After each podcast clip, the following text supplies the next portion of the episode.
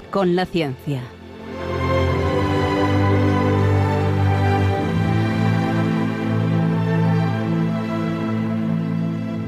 Dirigido por Javier Ángel Ramírez.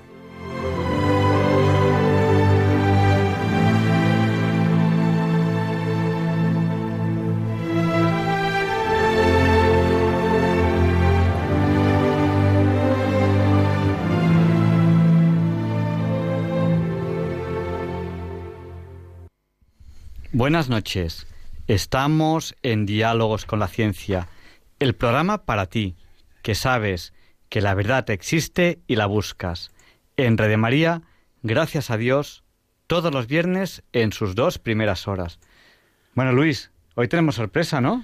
Hoy tenemos algo que nos va a dar cierto optimismo, cierto optimismo, porque yo no sé tú, pero Javier Ángel, pero yo estoy cansado del pesimismo, estoy cansado de que nos digan que todo va mal, de que todo el planeta está sucio, de que no podemos hacer nada, de que nuestro futuro es acabar rodeados de plástico y de petróleo y de contaminación. Pues vamos a hablar de ejércitos de bacterias que limpian. Quédense con nosotros porque no van a encontrar un programa más variado en el dial.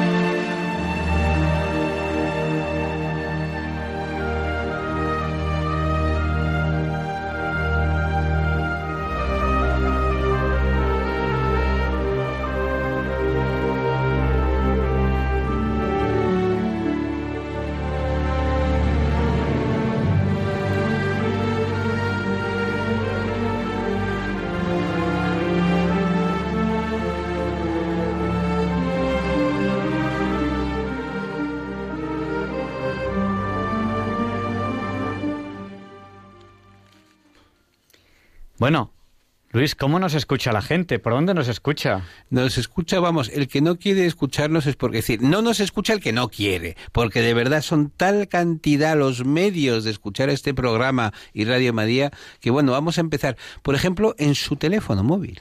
Sí, porque nos pueden escuchar en todo el mundo a través de apps, de aplicaciones para dispositivos móviles o en internet en www.radiomaria.es donde además en el podcast tienen el histórico de diálogos con la ciencia.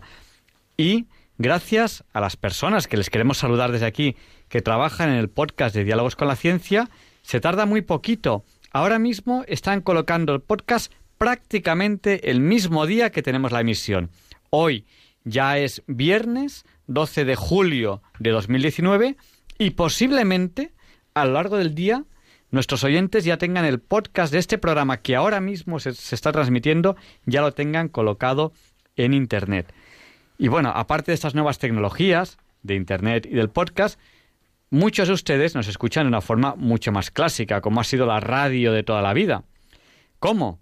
En FM, en la frecuencia modulada, que Radio María tiene muchísimas frecuencias por España. Pero a veces ustedes viajan, por ejemplo, ahora en verano, se van a la playa y no saben ¿Cuál será la frecuencia de Radio María? A lo mejor la están buscando y en ese momento no la encuentran. Bueno, pues no desesperen. Aunque no tengan internet, si no tienen internet, o aunque no tengan eh, esa app que no se la han bajado al teléfono móvil, que no se la han bajado porque no han querido, porque es gratuita. y porque tarda 10 segundos en bajarse. Porque tarda nada en bajarse. No ocupa nada, el teléfono móvil es muy pequeñita. Pues hay mucha gente que nos escucha en la TDT, en la televisión, cuando viaja, que es una buena forma de escucharnos, porque además ahí nos escuchan en calidad digital. Así que transmitimos para todo aquel que quiera escucharnos. Ya lo saben ustedes.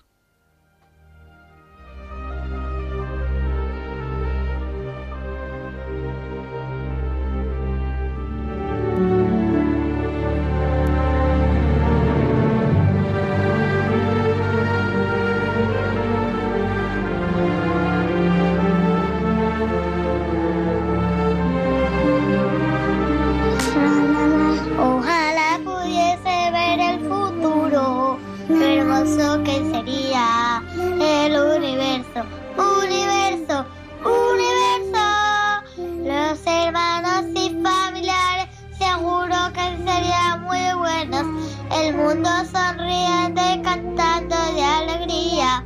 Gracias Padre Dios, gracias por la comida. Gracias Padre Dios por todo este mundo.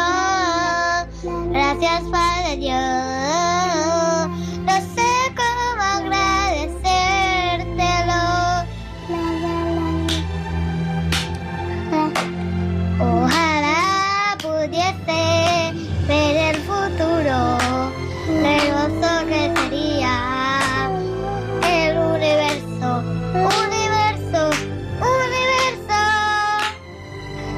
Esta canción se termina así. Gracias, Padre Dios.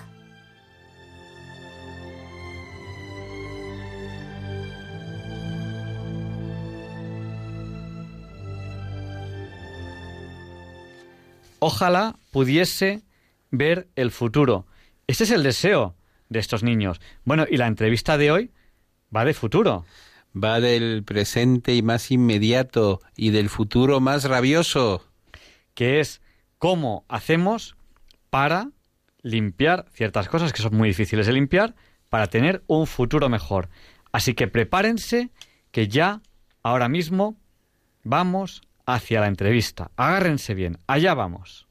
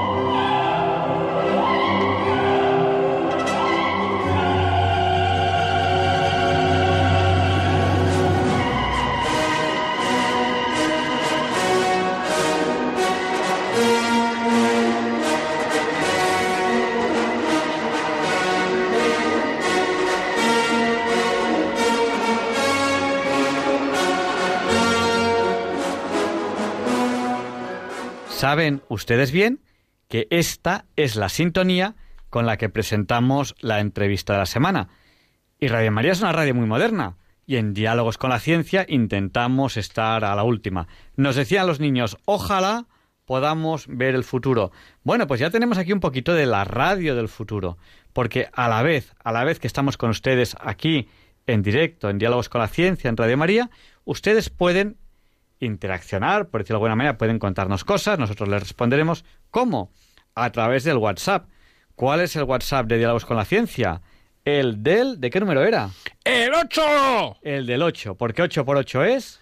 ¿64 puede ser? 64. Pues el WhatsApp de Diálogos, de Diálogos con la Ciencia es el 64 9 8 8 8 8 7 1. Que 7 y 1 también son 8. Se lo repetimos por si no tenían papel y lápiz, no llamen, ese es un teléfono que no se lo cogemos, es solamente para el WhatsApp, es el 649 888871. También usamos la red de, la red de Facebook de, de Radio María, la cual pues estamos ya escribiendo en ella, y nuestra red de Facebook personal, que es nuestro usuario Ciencia y Vida, o de Twitter, que nuestro usuario es Ciencia y Vida 1. Pero casi lo del WhatsApp es lo más rápido y lo más directo. Y bueno, dentro de un rato en la entrevista, pues les abriremos el micrófono por si ustedes quieren directamente llamarnos por teléfono y participar en el programa. Bueno, Luis, ¿a quién tenemos hoy en la entrevista? Pues tenemos a alguien muy interesante porque es uh, Cecilio Serrano, que es un gran empresario, es el antiguo vicepresidente del Club Financiero, es un hombre muy conocido en los ambientes empresariales y del mundo industrial. Eh, además tiene una, una curiosa afición, es, es, escritor, es autor de una obra muy interesante sobre Chinchón y además pues lidera equipos de personas particularmente imaginativas uh, sobre por ejemplo el futuro de Extremadura porque él es de Madrigal de la Vera, de que ha producido no solamente Pimentón, sino también grandes personajes. Y Cecilio Serrano está actualmente trabajando con unas eh, empresas que no importa dar el nombre porque es como cuando entrevistamos a la gente de la Boeing, ¿no? Que a la gente, los oyentes no van a irse a comprarse un Boeing 727 a la salida de casa, pues eh, él trabaja para empresas como Deime Biotech que producen eh, unos productos que son muy interesantes y hay que hablar de estos productos, hay que hablar de este futuro que se está haciendo, porque fíjate tú, Javier Ángel, hay algunas tecnologías que ensucian, algunas tecnologías que producen determinados problemas. Bueno, pues hay otras tecnologías que están solucionando estos problemas. Y eh, Cecilio Serrano nos va a hablar precisamente de eso. Muy buenas noches, don Cecilio. Don Luis, un placer eh, realmente hablar contigo, si me permites el tuteo, y, y hacerlo también con Javier Ángel, porque obviamente este es un programa valiosísimo tenéis un programa muy actual, muy innovador, y hablar de ciencia siempre es un reto muy, muy importante eso es absolutamente cierto. Lo que pasa es que somos unos privilegiados porque Radio Madrid es una radio muy amable, es decir, tenemos el mejor público del mundo, que además son los dueños de la radio porque son los que financian esta radio donde no se hace publicidad y no se habla de política. Entonces, claro, pues son ¿cuántos son actualmente? Un millón trescientos mil, no sé, no sé cuánto es la, el último estudio sobre los oyentes de Radio Madrid, pero son muchísimos. No, y, y tenemos que dar gracias, tenemos que dar gracias a Dios gracias a Radio María y gracias a los oyentes que nos han aguantado, bueno, han aguantado a Diálogos con la Ciencia durante 663 programas y bueno, dirigiendo ya dirigiendo nosotros el programa, lleva, conduciendo nosotros el programa, llevamos ya 620 programas que bueno, eh, en agosto hará 12 años que cogimos la, la, dirección de diálogos con la ciencia o la conducción de diálogos con la ciencia. Hay que dar gracias, gracias a los oyentes, gracias a Dios y gracias a Radio María. Pues eh, tenemos con nosotros a Cecilio Serrano porque hay hoy día uno de los grandes desafíos, uno de los grandes condicionantes del desarrollo humano eh, ya no es la falta de recursos como era antes, porque se crean nuevos recursos, se crea riqueza. Uno de los condicionantes es la contaminación, las, los efectos adversos de sustancias o de cosas que echamos al medio ambiente. Y bueno, tenemos con nosotros nada menos que a Javier Ángel Ramírez, cuya tesis doctoral fue la primera tesis doctoral que se hizo en España sobre métodos pasivos de limpieza de aguas. Creo recordar, vamos, así, así a bote pronto, ¿no? Hoy vamos a hablar de, muchos tipos de, contaminaciones. Eh, la mía era muy concreta, era tratamiento de aguas de mina, que es una contaminación eh, muy concreta. Eh, pero hoy vamos a hablar de muchos, de muchos tipos, ¿no? Y precisamente uno de los grandes problemas que se plantean en el medio ambiente es qué se hace, por ejemplo, llegas a una laguna o llegas a una zona en la que ha habido un derrame, un derrame de petróleo, de aceite pesado, chapapote, una porquería de estas.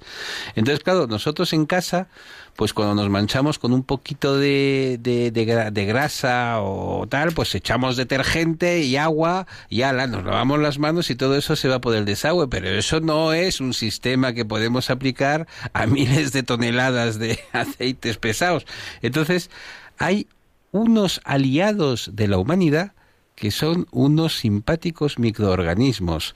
Don Cecilio, ustedes están trabajando con la limpieza de mm, zonas que han sido contaminadas con aceites pesados y tal.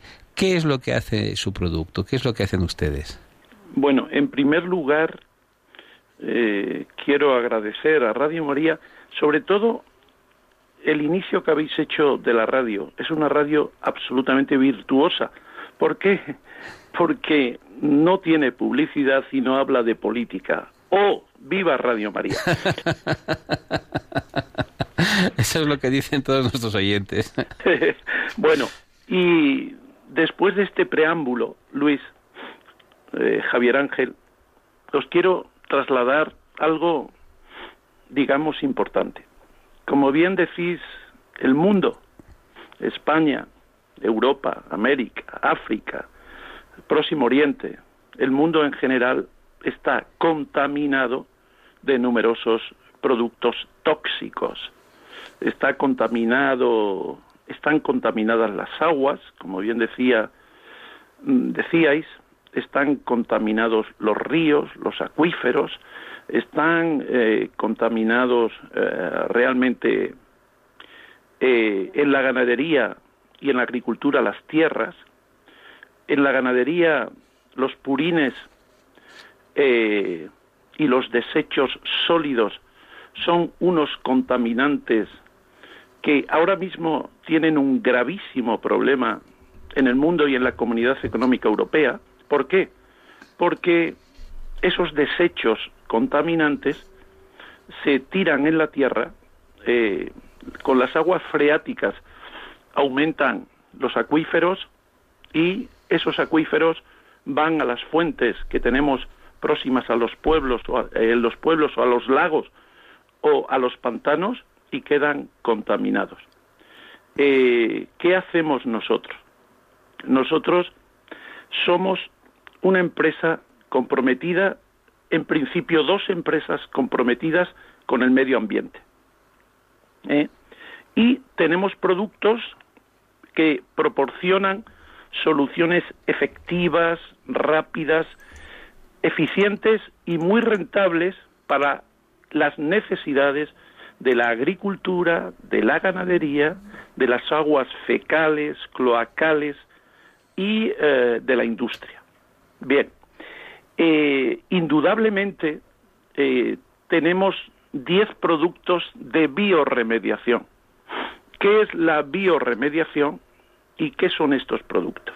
Sí, permítame que le interrumpa, don Cecilio, para antes de, darnos un catálogo de los productos, es concretamente en lo que le preguntaba, que es el tema del petróleo y de los aceites pesados. Correcto. ¿Qué es lo que hace, eh, ¿Ustedes qué es lo que hacen? A ver, eh, ahora mismo hay, ha habido eh, unos envíos de Rusia a la Comunidad Económica Europea que realmente los han enviado sucios a través de los oleoductos y esa suciedad viene originada por eh, el incremento de los productos químicos en la explotación del hidrocarburo, bien en mar, bien en tierra. ¿Qué ocurre? Pues ocurre que esos productos químicos ensucian el petróleo y lo densifican. Ah. ¿Qué es densificar? Pues obviamente, eh, como toda persona sabe, el petróleo tiene unas densidades. Para que el petróleo fluya por el oleoducto tiene que tener una determinada densidad.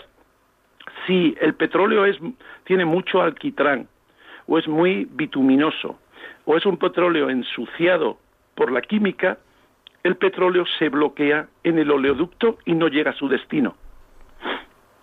¿Qué hacemos nosotros? Primero, los productos químicos en la explotación son cancerígenos y los operarios que están pegados a esos productos químicos evidentemente tienen un riesgo mayor, digamos, de eh, tener un cáncer de los distintos cánceres.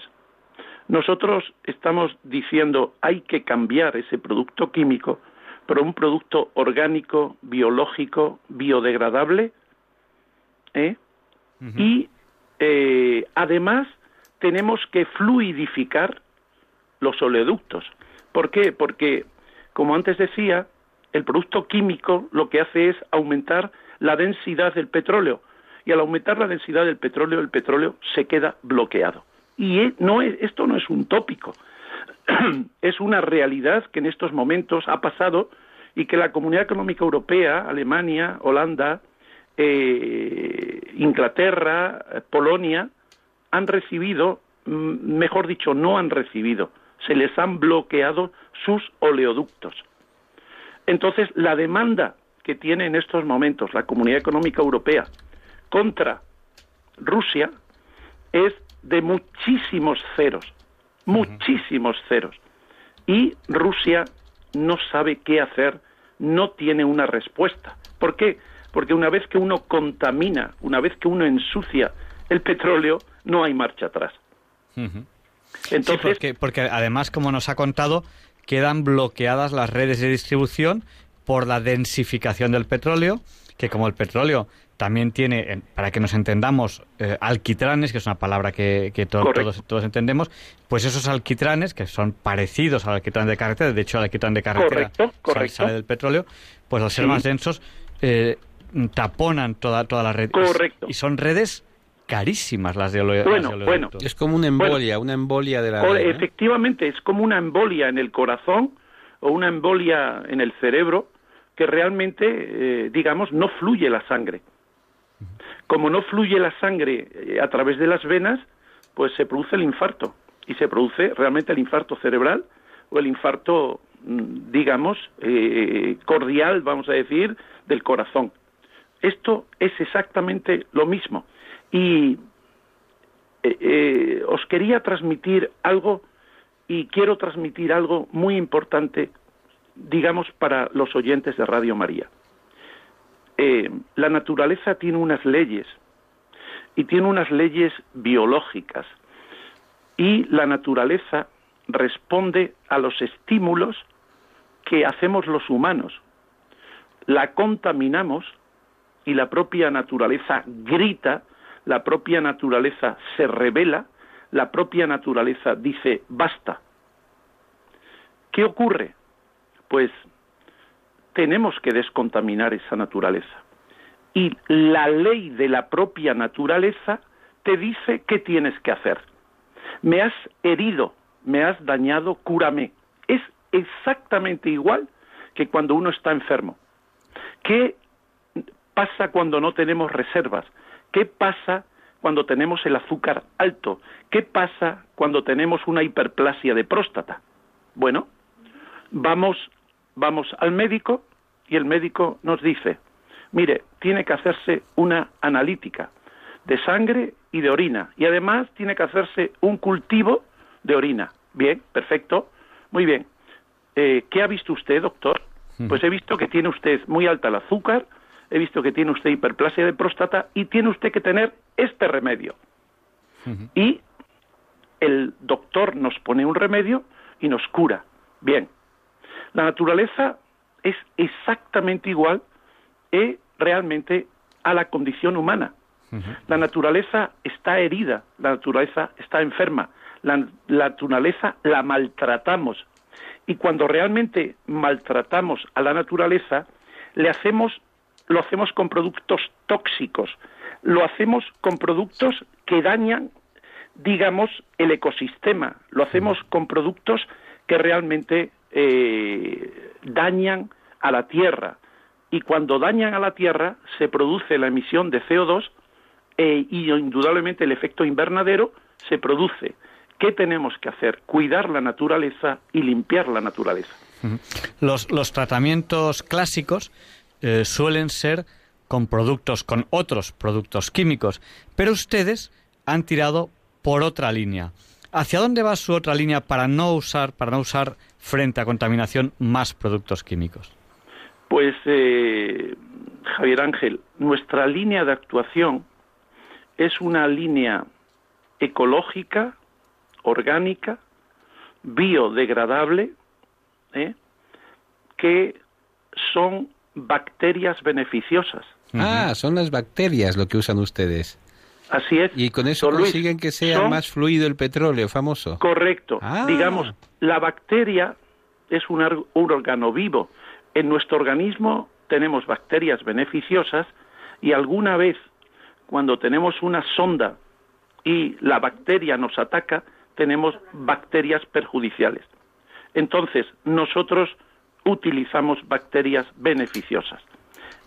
Esas bacterias beneficiosas fluidifican el petróleo, eh, limpian las máquinas industriales.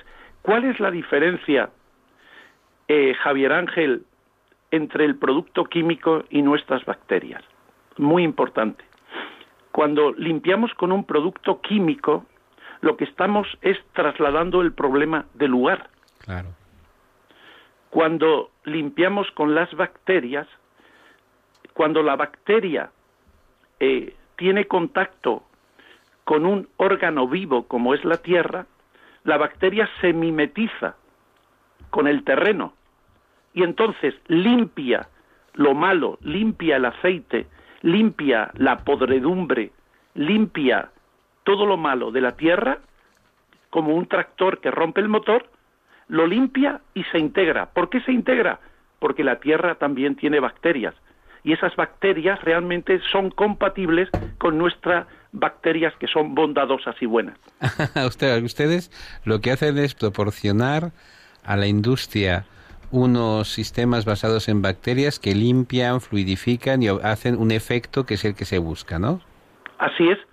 Así es. ¿Y cómo evitan que esas bacterias se reproduzcan hasta el infinito? Es decir, pues, que, eh, que se conviertan ellas en un problema. Bueno, realmente las bacterias, en fin, si pudiéramos eh, pasarle a los oyentes y fueran video, eh, video oyentes, sería muy fácil mostrarle un vídeo que es una realidad. En este vídeo echamos en un platito de ensayo, echamos una gota de petróleo, le ponemos nuestras bacterias y como un ejército en formación, un ejército en batalla, ¿eh? todas visualmente se observa que se comen el petróleo. Eh, estos días que tenemos aquí a nuestro excelente técnico eh, y experto Daniel Salcedo, eh, un hombre, digamos, los filósofos decían que las personas excelentes son bondadosas. Y en el mundo este también no solo hay profesionales íntegros, eh, expertos, sino que son personas excelentes, porque la excelencia va unida a la bondad y toda persona bondadosa es una persona excelente. Daniel lo es, pero no solo lo es eh, porque como persona eh, es una persona muy inteligente, es una persona indudablemente muy experto, sino porque tiene una cabeza privilegiada y realmente han hecho productos ad hoc para la salvación, saneación y la seguridad del medio ambiente para los diferentes ecosistemas de nuestro planeta. Entonces, realmente somos empresas, somos personas comprometidas con el medio ambiente. Estamos en Radio María, en Diálogos con la Ciencia. Estamos hablando de, unos sistemas relativamente novedosos de limpieza de contaminación, eh, fundamentalmente contaminación acuosa, y hemos hablado fundamentalmente, nos, nos, nos, nos, ha usted, nos ha mencionado usted dos tipos de contaminaciones. Usted ha dicho purines y aceites. La contaminación por purines es una contaminación orgánica, es una contaminación producida por los animales, que si no me equivoco, uno de los grandes problemas que tiene son los nitratos. Y, los aceites son las cadenas de hidrocarburos, como por ejemplo se nos hablando de, está usted hablando de petróleos. Correcto. ustedes lo tratan con, con bacterias. Así es. Tienen dos familias de bacterias, una para nitratos, otra, otra familia para hidrocarburos. ¿Hay más familias? Sí, correcto, es correcto. Nosotros tenemos 10 familias de bacterias. Son hermanas, no son gemelas, pero son hermanas por el afecto que se tienen entre ellas. Eh, sin embargo, cada una tiene una especificidad, es decir, son especiales. Es decir, una es muy hábil y adecuada para el petróleo, otra es muy hábil y adecuada para la agricultura, la ganadería, otra es muy hábil, por ejemplo, para la limpieza de los barcos. Sabemos que los barcos tienen, tanto los de recreo como los yates, como los petroleros, en su casco tienen muchas adherencias, el caracolillo famoso y demás. Bueno, ¿qué ocurre cuando se limpia con producto químico? El mar se contamina, las aguas se contaminan, los acuíferos se contaminan, las fuentes están contaminadas. ¿Por qué? Porque el producto químico traslada el problema pero no lo soluciona. Eh, nosotros resolvemos el problema. Nosotros eliminamos la contaminación y no trasladamos el problema químico que hoy día está produciéndose. Cuando se limpia un coche y se limpia el motor o se limpian los bajos, ¿qué está pasando? Nada, lo que hemos hecho es el aceite, la suciedad, trasladarla al suelo y en el suelo sigue contaminada. ¿Qué hacemos nosotros con las industrias, la maquinaria, eh, los vehículos? Es más, les voy a dar una novedad verdaderamente importante. Eh, bueno, las bacterias son órganos que cuando no están en un medio eh, afín, mueren, pero limpian. Es decir, en un motor, en una industria, en eh, un petrolero, en, se limpian los tanques del petróleo realmente y quedan como patenas de la iglesia. Es decir, cuando tú limpias con un producto químico el barco, ¿qué pasa? Estás contaminando el mar. Nosotros limpiamos el mar. Nosotros somos capaces de hacer limpieza de aguas contaminadas con petróleo y quiero manifestar algo que hemos hecho, un proyecto que acabamos de terminar y que quiero referenciar.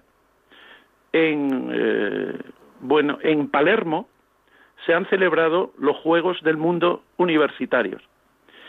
Había un lago que era una auténtica cloaca, donde solo existía la muerte. Diez hectáreas por 330 metros de profundidad eran 330.000 metros cúbicos. Entraban los patos, los peces, eh, las nutrias, los gansos, los cisnes y morían. Tres meses nos adjudicó el Comité Olímpico Internacional a través del gobierno de Palermo la descontaminación de ese lago. En tres meses y medio echamos 180.000 litros de bacterias y el lago quedó como un vergel. Se pudieron celebrar el triatlón, la natación del triatlón, eh, los peces, eh, las ocas, los gansos, las nutrias ya tenían eh, un ecosistema donde vivir y se pudo celebrar el triatlón sin ningún problema porque donde había muerte ahora hay vida y donde realmente había putrefacción, había, digamos, todo lo malo, ahora existe todo lo bueno y eh, también se pudo celebrar el campeonato de regatas.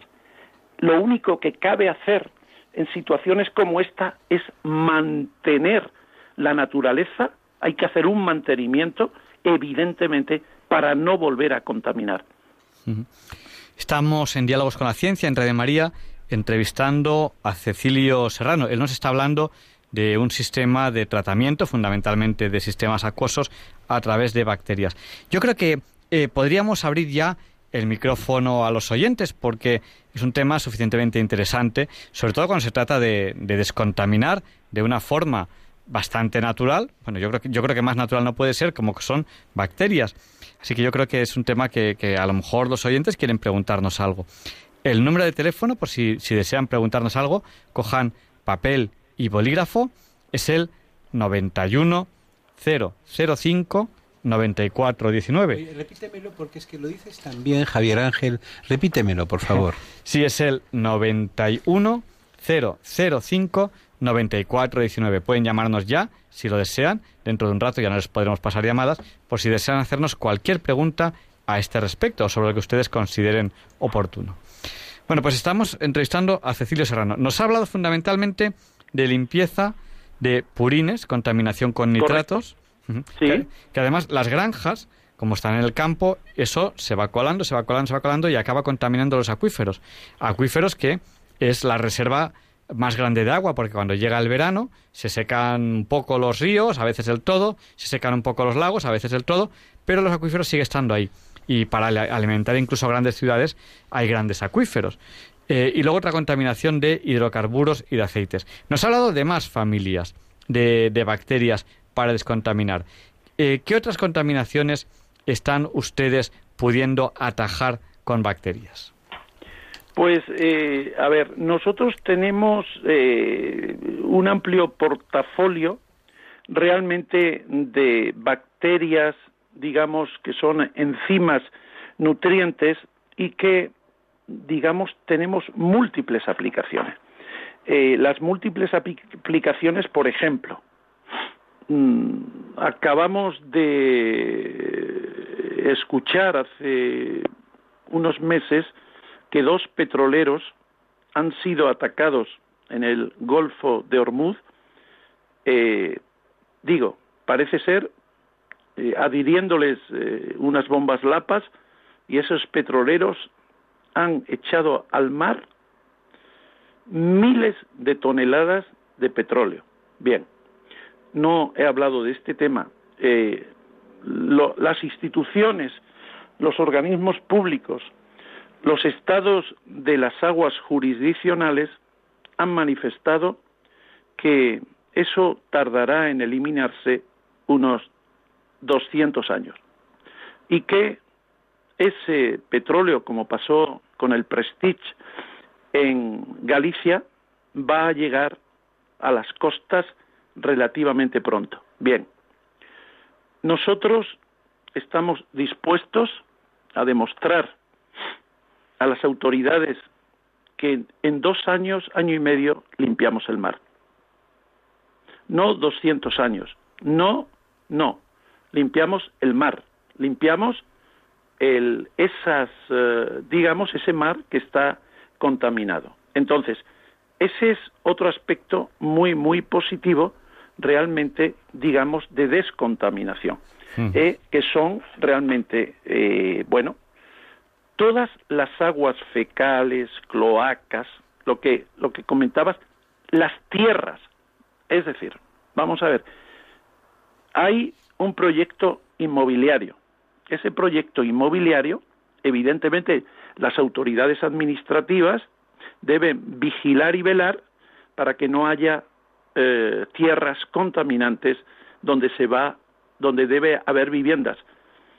Que conste y lo digo porque también estuve en el sector inmobiliario, que este tema no había conciencia social y estoy seguro, porque esta conciencia social de no existía, de que bastantes de las casas están cimentadas sobre tierras contaminadas. ¿Qué hacemos? Pues hacemos lo siguiente. Eh, evaluamos, hacemos una analítica de qué productos son los contaminantes realmente de estas tierras y eh, procedemos a la analítica, como antes he dicho, porque la naturaleza es como la naturaleza humana, la naturaleza vegetal, la naturaleza es igual.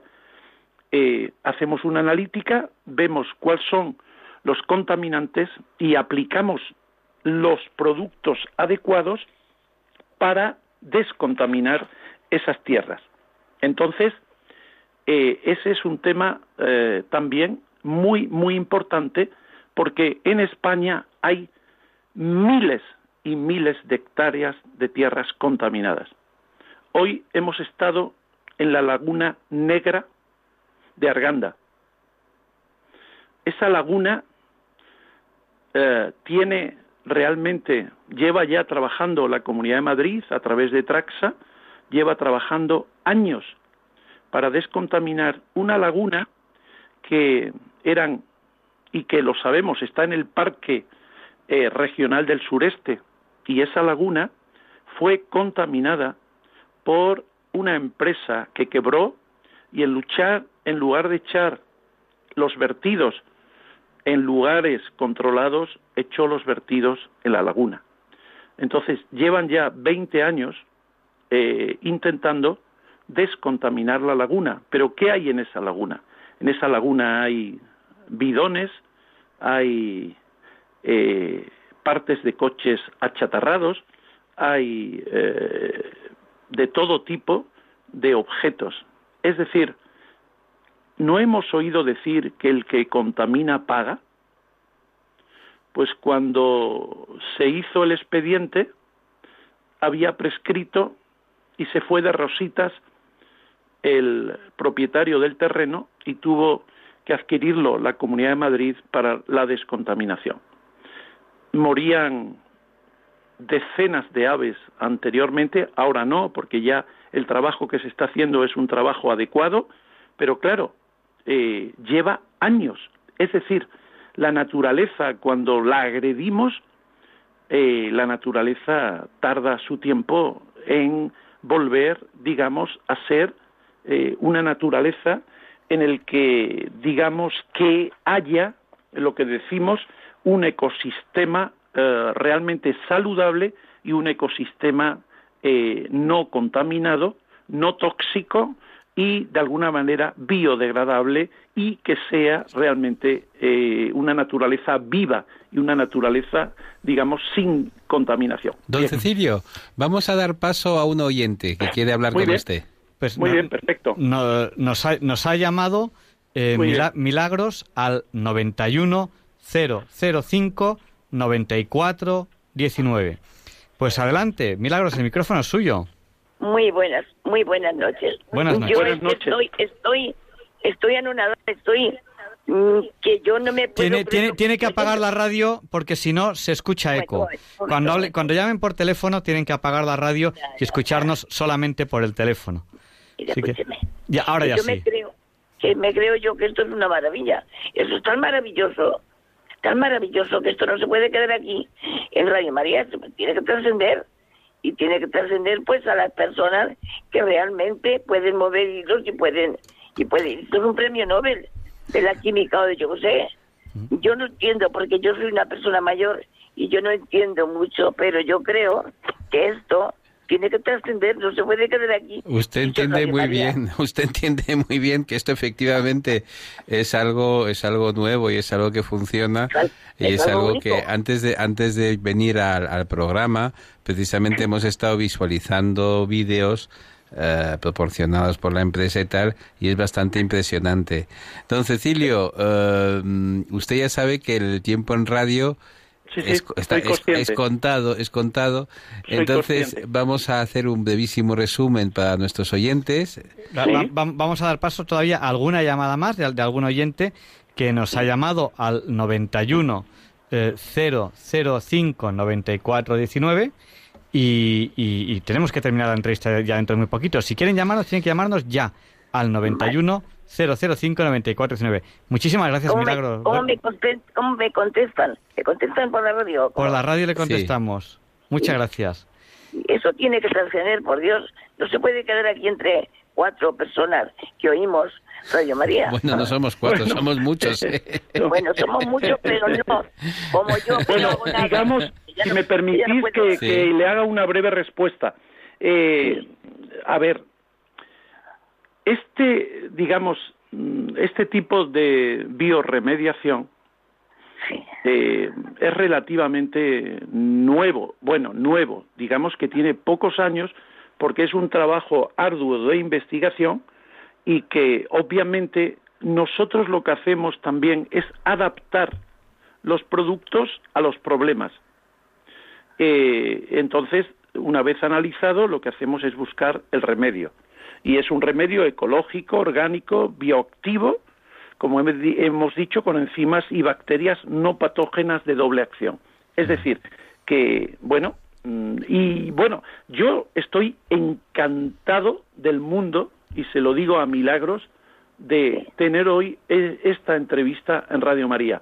Eh, si hay una emisora a la que yo desearía eh, poder estar es en Radio María, eh, por múltiples razones, ¿eh? pero obviamente por las razones, digamos, que en el inicio se ha dicho, porque no existe la política y eso yo sé que, que es un gran valor, es un valor en alza para una emisora que no tiene publicidad, que depende de sus asociados y que obviamente la política queda apartada.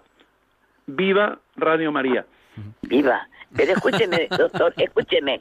Pero esto, esto tiene que, a ver, esto incluso hay que patentarlo para que lo podamos tener. a ver, Las Está, personas, Milagros. está patentado. Está patentado, Milagros. para poderlo A ver, comprar, para poder... No, no, a ver, mire, escúcheme, escúcheme Sí. lo que le voy a decir Y como la radio efectivamente es una radio viva y es una radio que el tiempo es oro, le voy a decir lo siguiente. Mire, usted sabe cuando se produce una mancha en el cuerpo, en la camiseta, cuando usted está en un restaurante o ha ido a un restaurante, se mancha con la comida. ¿Qué le dan? Pues, una marca, un producto que no le voy a hacer publicidad, pero que está en la mente de todos, que es un producto químico que se echa en la mancha. ¿Y qué ocurre con esa mancha y con ese producto químico? Que lo limpiamos con un cepillo. Pero sí, pero no queda bien, no queda bien del todo. Primero, primero, milagros, no queda bien. Y segundo, ¿sabe dónde va el polvo ese blanquito que eh, nos ha secado la mancha? ¿Sabe dónde va? Al, ambiente, claro. No, no, al ambiente y al suelo. Luego, estamos cambiando la contaminación de un sitio a otro. ¿Qué es lo que nosotros ofrecemos? Ofrecemos una bacteria que eh, se aplica a la mancha y la bacteria se come la mancha. La, es decir, la, digiere y el resultado. La digiere, se muere porque la tela no es un órgano vivo. Ahí la bacteria come y se muere, mientras que en la tierra, que hay bacterias beneficiosas, la bacteria vive y se integra. Cuando, cuando no hay un medio orgánico, la bacteria muere. Cuando hay un medio orgánico, la bacteria vive, se reproduce y se integra bondadosamente. Vamos a dar paso a otro oyente que nos ha llamado al 91 005 9419, que en este caso es Carmen. Buenas noches, Carmen. Díganos, el micrófono es suyo. Muchas gracias. Buenas noches. En primer lugar, enhorabuena por el programa. No me lo pierdo nunca, jamás. Eh, yo le quería hacer una pregunta al profesor eh, y es, eh, tengo una hija que ha estudiado ingeniero medioambiental. Entonces, eh, yo sé, por lo que la oigo a ella, que hay unas plantas que reciclan, ya en España es el único sitio que existe unas plantas que reciclan el 97% de todos los desperdicios, por lo visto en Finlandia, en Alemania se, se recicla el 88%, pero en España ya se recicla el 97%. Entonces yo quería saber eh, si al reciclar incluso los pellets, eh, para hacer pellets, para hacer hidrocarburos, para todo esto, ¿qué es mejor? Si reciclar los plásticos, reciclar las materias eh, de, basura o, eh, bueno, pues luchar contra ello con la bacteria que dice. Esa era mi pregunta, nada más. Muchísimas gracias. Pues, Carmen, le respondemos por, por la radio. Mire, Carmen. Gracias. gracias. Mire, Carmen, esto, a ver, es verdad que en estos momentos hay numerosos productos contaminantes.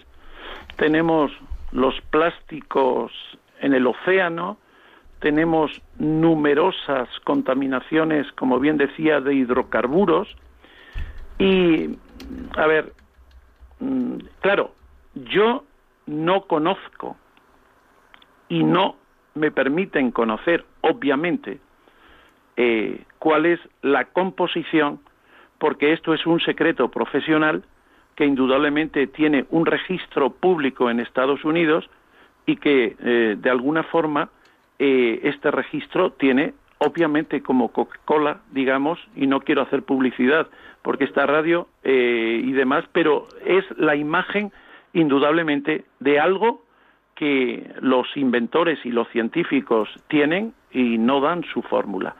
Nadie, de verdad, con esta patente va a, plagiarnos. No, por una razón básica, porque eh, esto ya, eh, desde el punto de vista pragmático y de investigación, ya lleva numerosos años. Nosotros, ¿qué hacemos? ¿Qué somos? Nosotros, digamos, mm, pagamos un royalty o pagamos para hacer el producto aquí de las bacterias que no tenemos fábrica, pero esto es algo sinceramente novedoso en el mundo.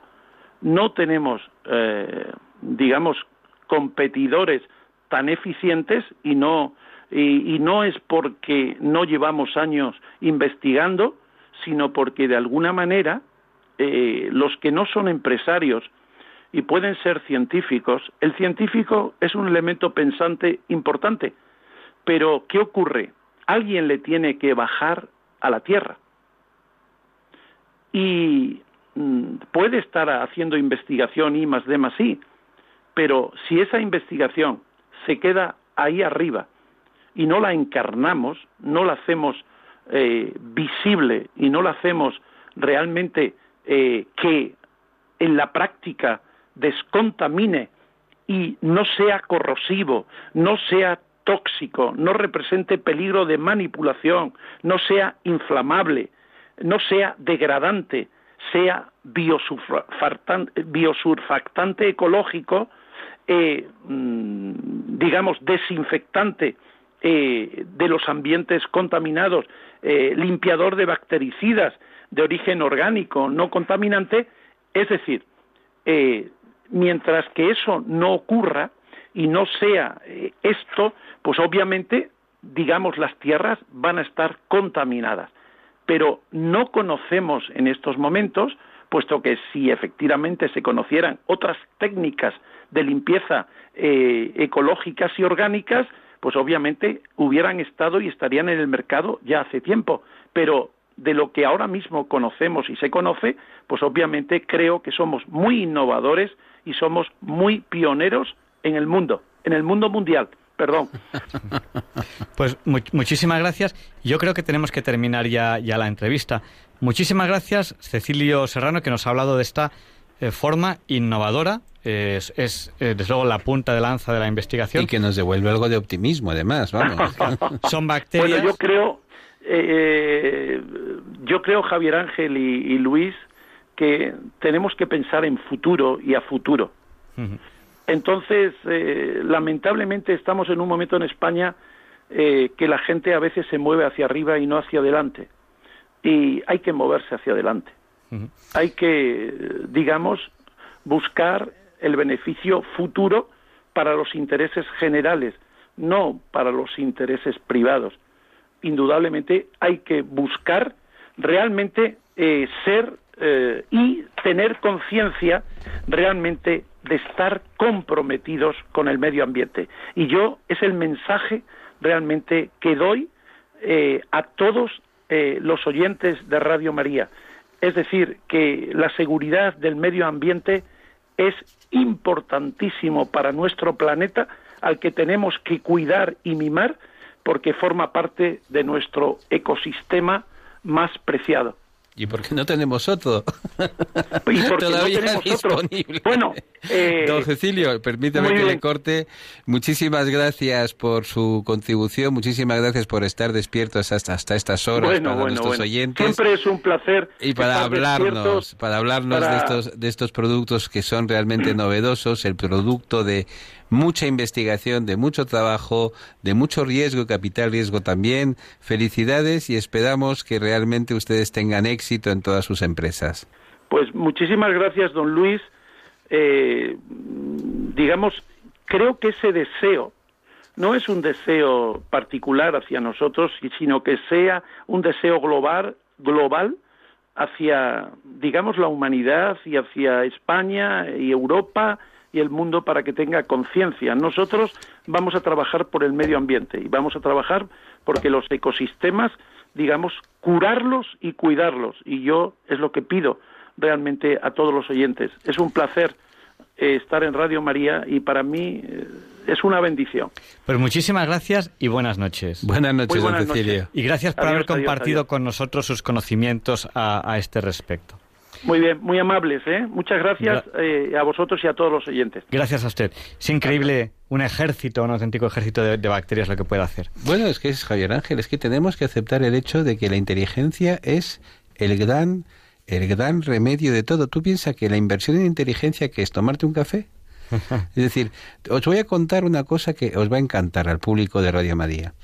Esto es una anécdota sobre la capacidad de un matemático que se llamaba Stanislav Ulam era la época en que los Estados Unidos querían desarrollar un dispositivo y tal, y habían mm, encargado a la empresa IBM que les hiciera una planificación de cuánto tiempo se iba a tardar en resolver unas ecuaciones que son complicadas, que exigen mucha computación y tal y cual. Bueno, pues la IBM había calculado que con todos los ordenadores de aquel tiempo en serie se tardaría al menos seis meses en dar la solución.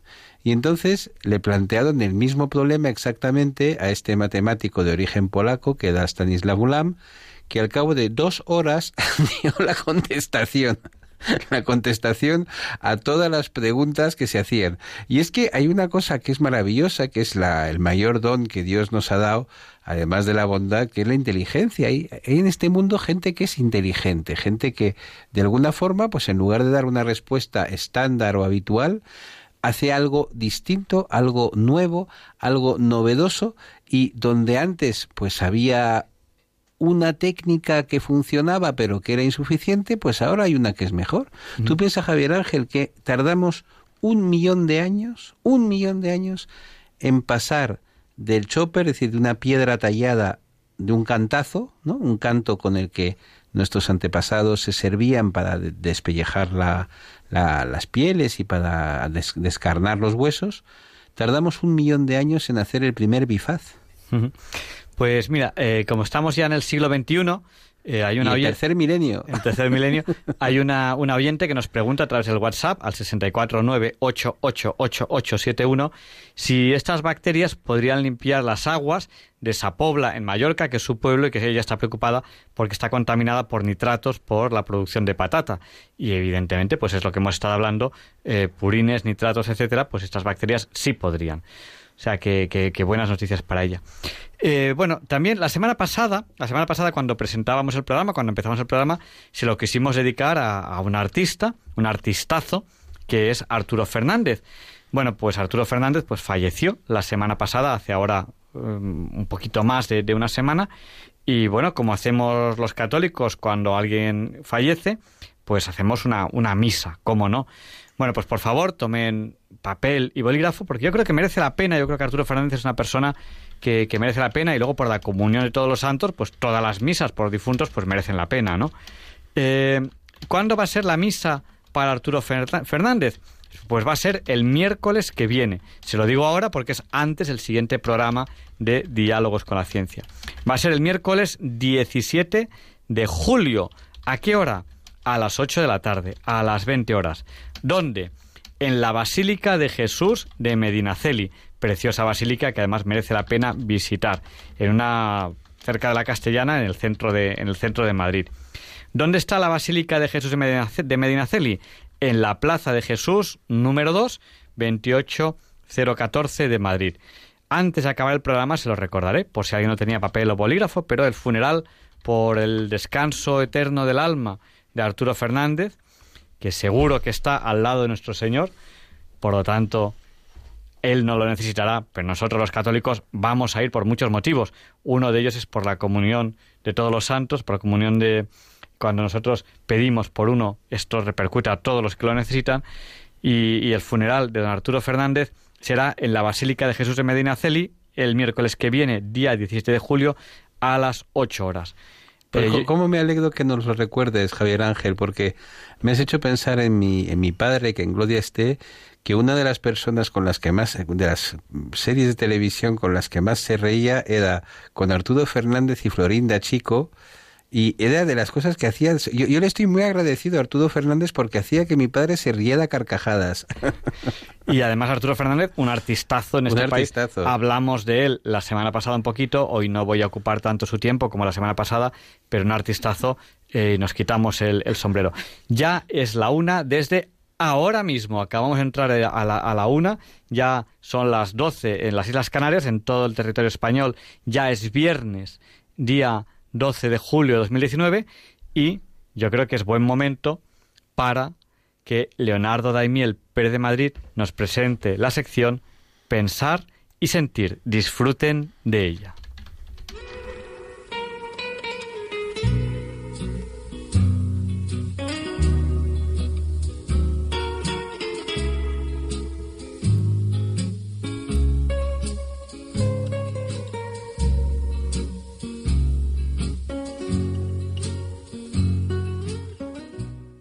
Buenas noches, queridos oyentes de Radio María.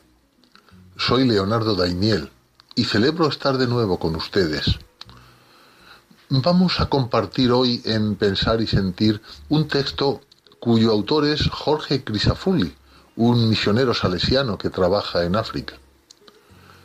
Jorge Crisafulli es argentino y nació hace 58 años en Bahía Blanca. Fue ordenado sacerdote en 1990.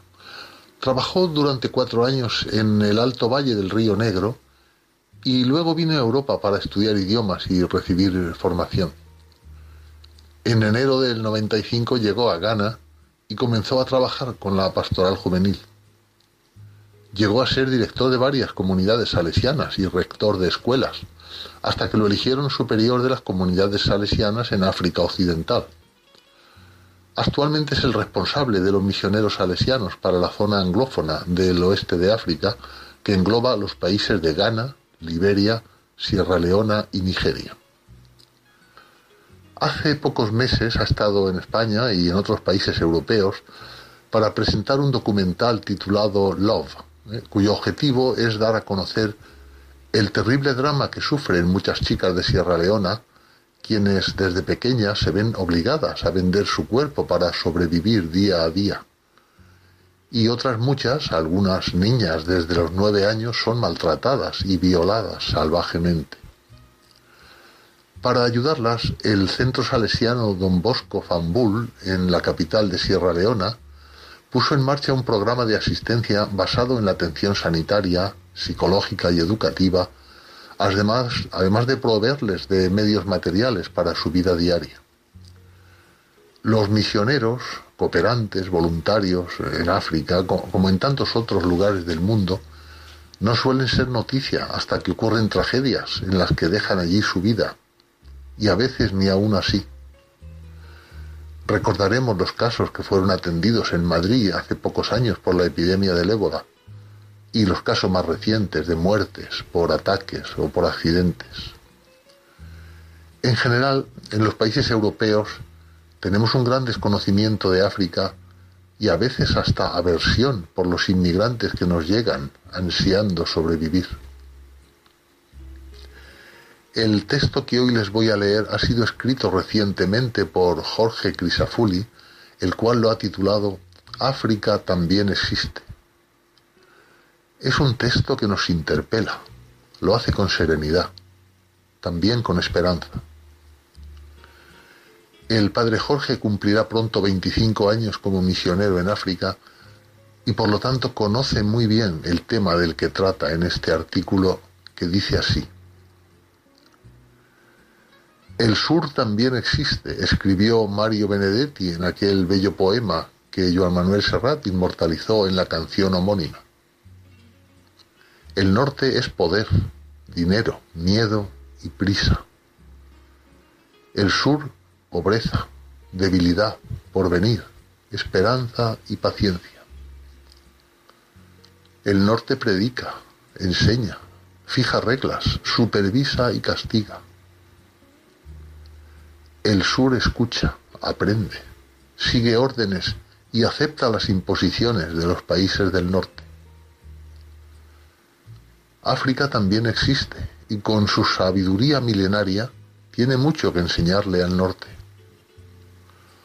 Yo llegué a pensar que iba a África como misionero a educar, sanar, corregir y salvar. El tiempo me ha enseñado que África es la que me, me está educando, sanando, corrigiendo y salvando. África te cambia. África es maravillosa, es rica en su geografía, clima, fauna, vegetación y en recursos naturales. Y sin embargo su riqueza más grande es su gente, sus jóvenes y sus niños. África te hipnotiza a primera vista, te enamora, te rejuvenece te llena de vida, te la cambia, te ayuda a soñar y a darle un nuevo sentido a tu vida. Cuánto estoy aprendiendo a lo largo de estos años de misión.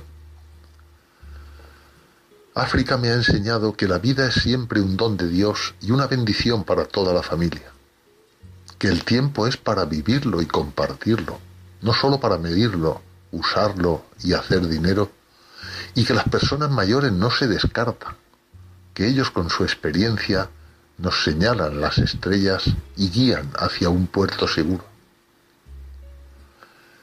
En África la hospitalidad va primero y el trabajo y la eficacia después.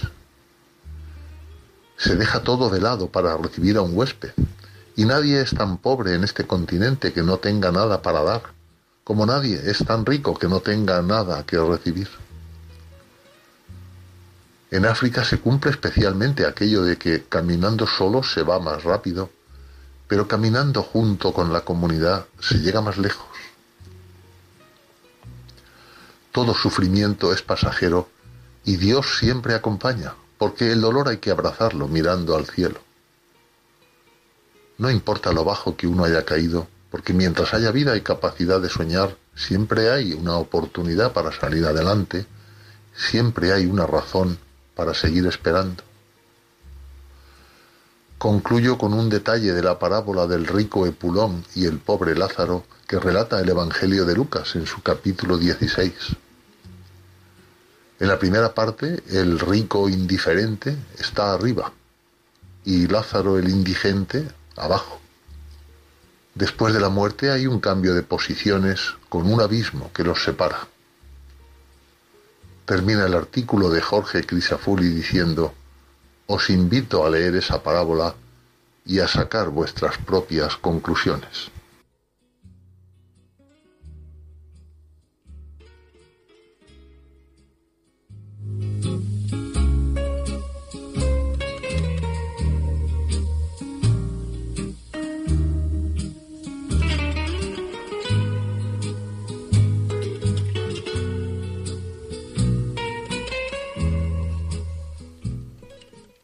Muchas gracias, Leonardo. Y Luis Antequera nos explica por qué hoy, 12 de julio, no es un día cualquiera.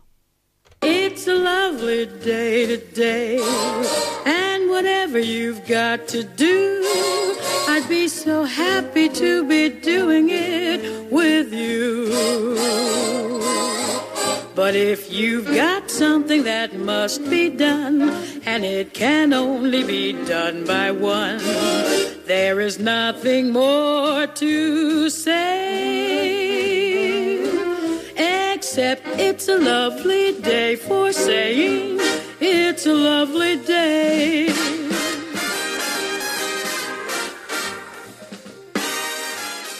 No, Javier Ángel, no directos compañeros de Diálogos con la Ciencia, no, queridísimos oyentes de Radio María.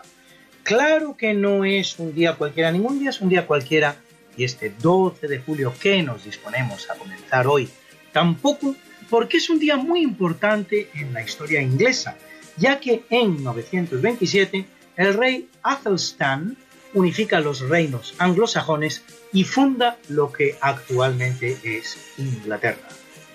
En 1543, Enrique VIII el Uxoricida, que manda ejecutar a dos de sus seis esposas y deja morir a una tercera, casa con su sexta y última, Catalina Parr, que tiene la suerte de sobrevivir. En 1679 el Parlamento inglés aprueba el Habeas Corpus Act, por el cual cualquier persona en prisión puede dirigirse a un juez para ser puesta en libertad si no se prueba que hay razón suficiente para el arresto. En 1690, en la batalla del Boyne, el monarca católico Jacobo II de Inglaterra es derrotado por su yerno, el protestante Guillermo de Orange, casado con su hija María II, con la hija de Jacobo II, María II, protestante también. Solo un año más tarde, pero en la misma fecha, mediante su victoria en Aughrim, el mismo Guillermo III liquida la causa católico-jacobita en Irlanda. Y en 1776, el navegante inglés James Cook, al que se atribuye el descubrimiento de Australia, aunque ésta podría haber sido descubierta anteriormente por el hispano-portugués Pedro Fernández de Quirós, inicia un largo viaje que le conducirá a la muerte, al ser atacada su expedición por los nativos de las islas Hawái, descubiertas, por cierto, por otro español. Rui López de Villalobos en 1542.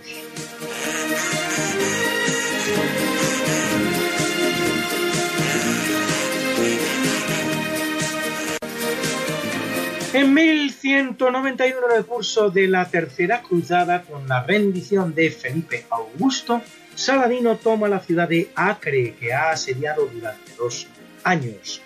En 1906, en Francia, es rehabilitado el capitán Alfred Dreyfus, injustamente condenado a cadena perpetua en la Isla del Diablo por supuesto espionaje a favor de Alemania, en un caso que la historia ha asociado estrechamente al antisemitismo francés. En 1920, tras repeler la invasión soviética, la República de Lituania firma un tratado de paz por el que los rusos reconocen su soberanía.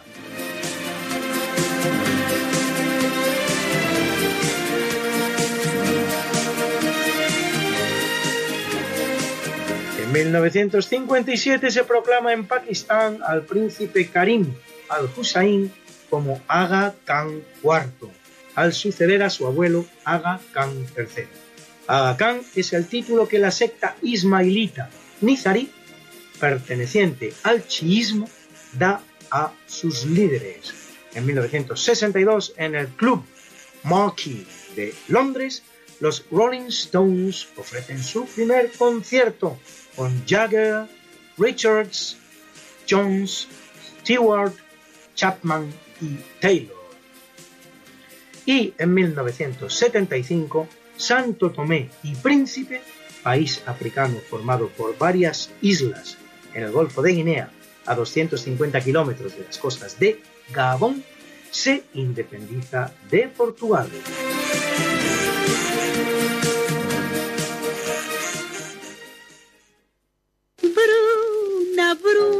Nació María y está en la cuna, nació de día, tendrá fortuna. Por dar a la madre su vestido largo y entrar a la fiesta con un traje blanco. Y será la reina cuando María cumpla 15 años. Te Negra María, Negra María que abriste los ojos en carnaval. En el capítulo del natalicio, en el redondo año 100 antes de Cristo y mediante cesárea, ya van a ver ustedes por qué se llama así, nace Cayo Julio César, político y militar romano conquistador de la Galia, de parte de los territorios germánicos y de Gran Bretaña, así como de Egipto, dictador de Roma, a la que lleva a su máximo esplendor. En 1468, el gran dramaturgo y compositor renacentista español, Juan del Encina, autor de un famoso cancionero en verso y de varias decenas de cantatas y villancicos.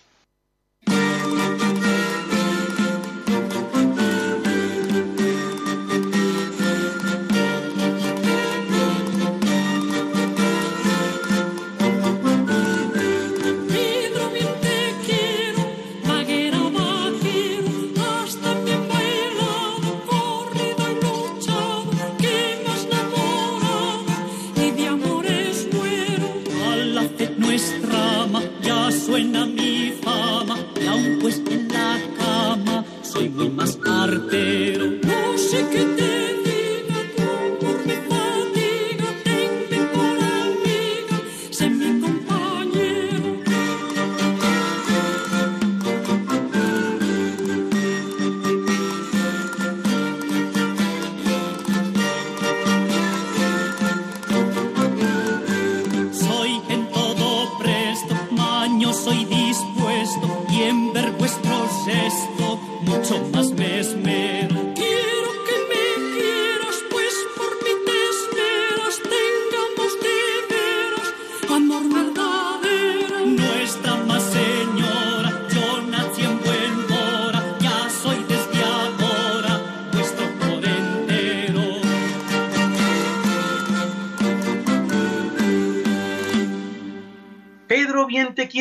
Juan del Encina.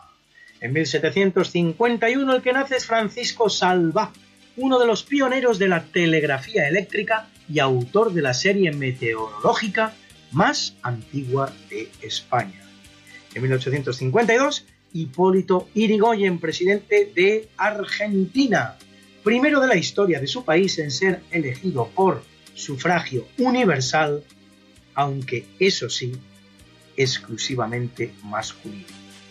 En 1884, Amadeo Modigliani, pintor y escultor italiano de la llamada Escuela de París, autor de delicados retratos y desnudos femeninos con característicos rostros ovalados.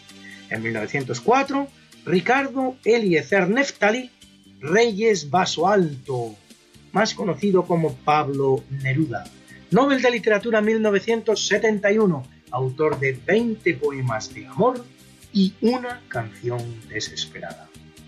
En 1913, el norteamericano Willis Eugene Lamb, Nobel de Física 1955 por su descubrimiento de la estructura fina del espectro del hidrógeno y también de un método para determinar la frecuencia de las transiciones atómicas y moleculares. En 1923, René Favaloro, cirujano cardiovascular argentino que desarrolla el bypass coronario con empleo de vena safena. Y en 1926, Carl Adam Petri, matemático e informático alemán, descubridor de las denominadas redes de Petri, representación matemática en el diseño de sistemas distribuidos discretos. Thank you.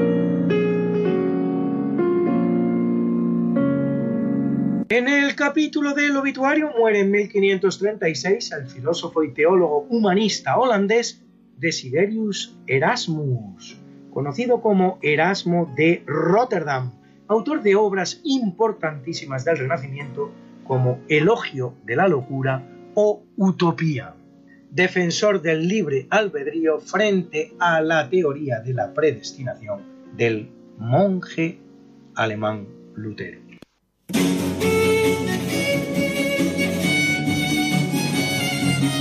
En 1742, Evaristo Felice dal Abaco, compositor y violinista italiano que nos regala esta sonata en sol menor, opus 4 12. Evaristo Felice dal Abaco.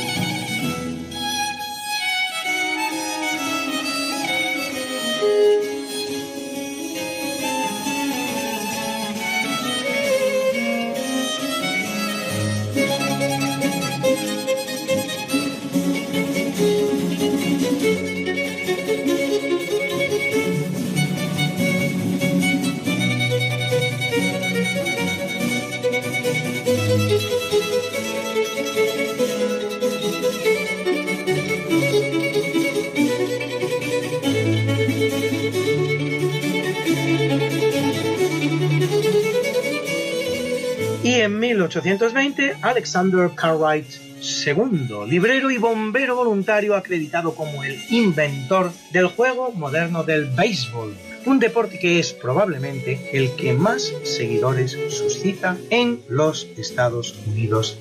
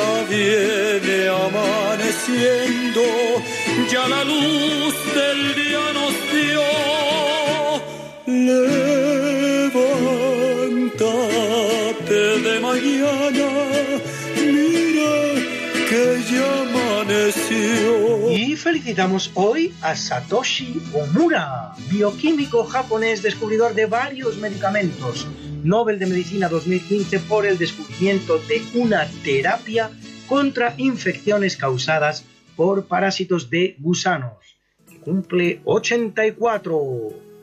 A Malala Yousafzai, activista pakistaní de los derechos humanos y de la mujer, que con solo 11 años de edad ya relataba por escrito su vida entre los talibanes y con 15 sufrió un atentado que casi la mata. Nobel de la Paz 2014 a la joven edad de 17 años, que con esta prematura trayectoria cumple hoy 22.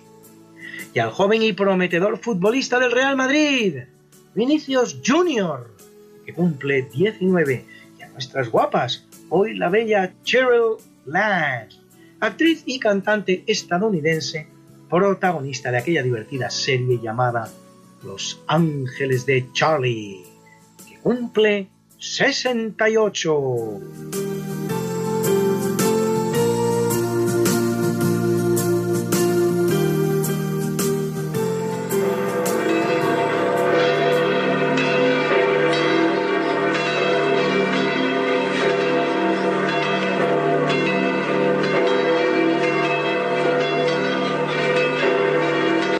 Celebra la Iglesia Católica a León I, Papa. A Andrés, Probo, Lucio, Marciana, Miguel, Félix, Nabor, Próculo e Hilario, mártires. A Teodoro y Juan, protomártires rusos. A Hermágoras, Menulfo, Jasón y Partenio, obispos. A Juan Gualberto, abad. Y a Ansvaldo Arduino, Untán, Colman, Dagila y Desiderio, confesores. Y como yo sé que a muchos de ustedes les gustan estas efemérides, pues pueden ustedes consultarlas, como siempre, en el medio Religión en Libertad, en la columna En Cuerpo y Alma, donde las colgamos para ustedes cada, semana, something that must be done, and it can only be done by one. There is nothing more to say. Except it's a lovely day for saying it's a lovely day.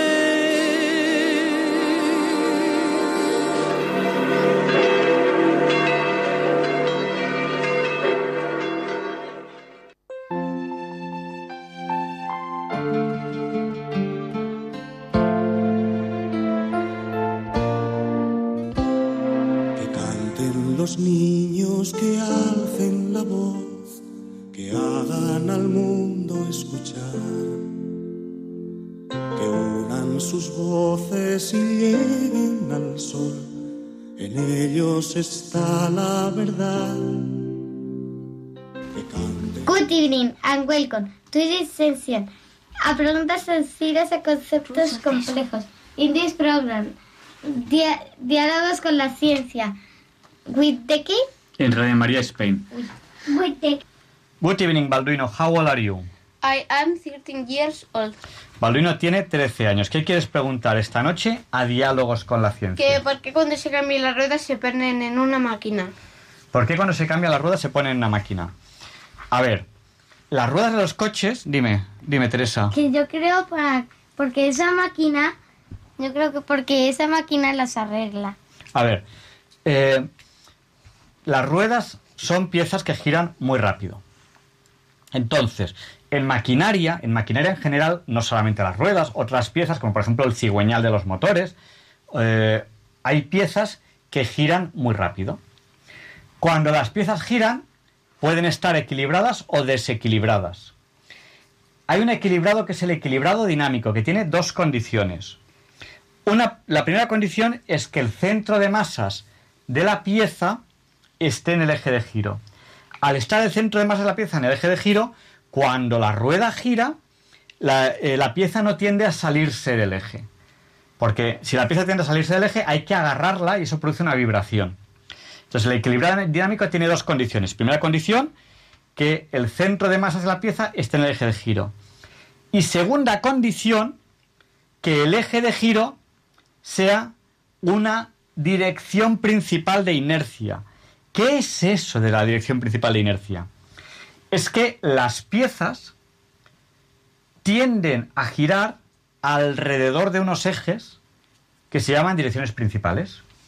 Cuando una pieza gira en un eje que no es dirección principal, ella tiende a girarse y tiende a colocarse a colocarse en forma de que su giro sea en la dirección principal. Entonces, esa es la segunda condición del equilibrado dinámico. Que la pieza gire respecto a una dirección principal de inercia. ¿Vale o no vale? Porque cuando la pieza no gira respecto a la dirección principal de inercia, tiende a girar alrededor de, una especie de, de- tiende a girar alrededor de su dirección principal de inercia, tiende a girarse y eso produce una vibración. Entonces, cuando una pieza cumple esas dos condiciones, que el centro de masas esté en el eje de giro y que el eje de giro sea en la dirección principal de inercia, esa pieza al girar no vibra. ¿Vale? Entonces las ruedas en concreto se ponen en una máquina para equilibrarla, para irle poniendo unas- unos pesitos estratégicamente colocados para que se cumplan esas dos condiciones. ¿Vale, Balduino? Así que más o menos me he acercado. Bueno, más o menos. Ah, yo os voy a contar una anécdota. ¿Habéis visto las películas de Indiana Jones ya vosotros o no? No. No. Pues cuando, cuando las veáis, cuando las veáis, eh, hay un momento en que Indiana Jones necesita un vehículo para ir por el desierto. Dime, Teresa. ¿Quién es Indiana Jones? Un detective. No. Un aventurero. Un aventurero. Cuando era pequeño, eh, pues, ¿Qué haces ahí hablando tan lejos del micrófono, Marta? Si te, si tú hablas lejos del micrófono ni se te oye. Pues que cuando era pequeño jugaba a ser detective. ¿Cómo que detective? No, arqueólogo. ese es Tadeo Jones. Además es arqueólogo lo que, que- lo que jugaba a ser. Tadeo Jones es el español. Bueno, pues Indiana Jones, que es el norteamericano, eh, hay una escena de una película en la que necesita un vehículo para moverse por el desierto y se lo pide a un jeque, a un jeque árabe, y entonces eh, eh, le, le- le presenta rubíes, diamantes y tal, que, que quiera a cambio del vehículo para ir por el desierto. Y el jeque, que tiene de todo, no quiere oro, no quiere diamantes, no quiere rubíes, no quiere nada. Y entonces le dice Indiana Jones, entonces, ¿qué quieres? ¿Y qué dice el jeque árabe? Señala el coche, dice Rolls Royce 12 cilindros, no sé qué. ¿Sabéis por qué el jeque árabe quiere ese coche? ¿Por qué? ¿Por qué? Porque el Rolls Royce 12 cilindros que sale en la película de Indiana Jones es el primer coche en la evolución de los coches que tiene equilibrado dinámico en el cigüeñal. Lo que quiere decir que en la historia de la evolución de los motores de coche es el primer coche que al tener equilibrado el cigüeñal, el que tiene menos vibraciones en el motor de todos los coches. Entonces, por eso es, es tan, entre comillas, cotizado, o tan valorado ese coche en aquella época, que se supone que es época Sí, antigua. lo sé, pero día antes se podría comprar más de un Rolls Royce, como se llame. Bueno, o no. Tener, una, tener ese Rolls Royce es una... A lo mejor solamente hay uno. Y como solo hay uno, pues no se lo venden. Dime, Teresa. ¿Y Indiana Jones qué hace? Indiana Jones, en la película, Es un explorador, ¿no? es, es un, es- es un arqueólogo. Busca tesoros antiguos. ¿Vale? Y ya, pero ¿qué hace, ¿qué hace para los gemelos de su padre? Por Eso ejemplo. está de Jones? Bueno, pues... eh, pues eh, habéis entendido ya el equilibrado dinámico de las piezas. Eso es importante. Y